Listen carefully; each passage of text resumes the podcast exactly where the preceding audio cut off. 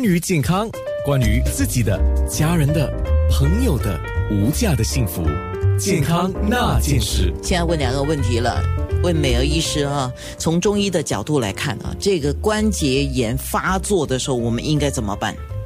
嗯，通常发作的时候，我们会呃进行针灸治疗，马上吗？嗯，最好。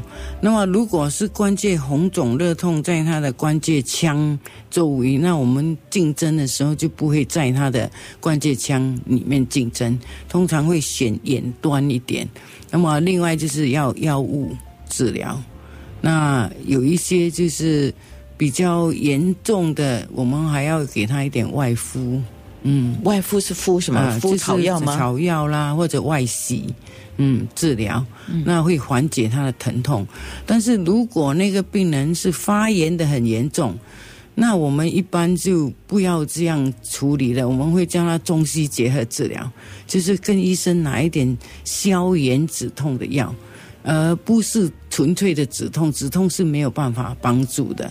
那结合呃中医的针灸。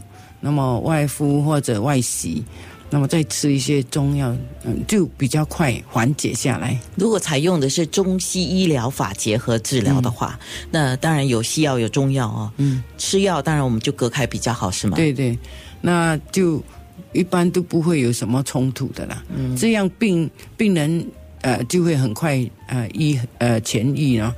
这样的问题主要是我们不管中医西医就好，把病人医好就对了嘛。对，当然，呃，你去看中医，你要想采取中西医结合的这种疗法的话呢，你也要很坦白的跟西医讲，你有在吃什么中药，对对对跟中医讲你在吃什么西药，啊对啊，对吗？嗯好，那关节炎，当然我们刚才有讲，关节炎从头到脚，从没有头发了哈，就是头壳到我们的手指尖、脚趾尖了。都会引起发炎。对，那泛指关节炎了啊，关节炎可以预防吗？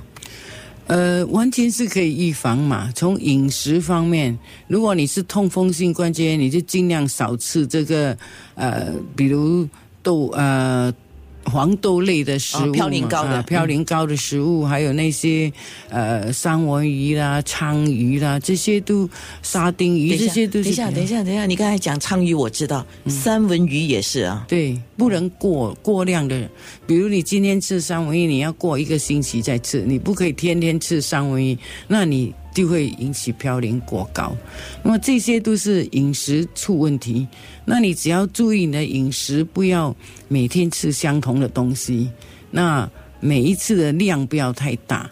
那么均衡的摄取，基本上是不会有问题的。这个叫通风性的关节炎，嗯，还有那那个花生，尤其花生最严重。还有酒，嗯，啤酒尤其啊，对吗？很多了，这个要看你自己对什么东西会敏感，会特别会引起那个痛风的发作。这个是叫痛风性的关节炎。那比如说另外一些劳损性的关节炎的话，这个当然就是像刚才我们在面部直播说，连。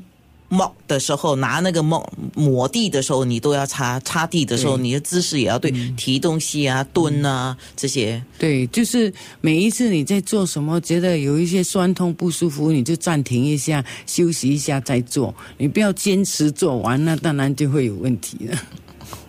哈，有时候我们就想啊，哎呀，快快把它做完了 啊！所以有时候是要休息，嗯，嗯，要休息。嗯好的。健康那件事。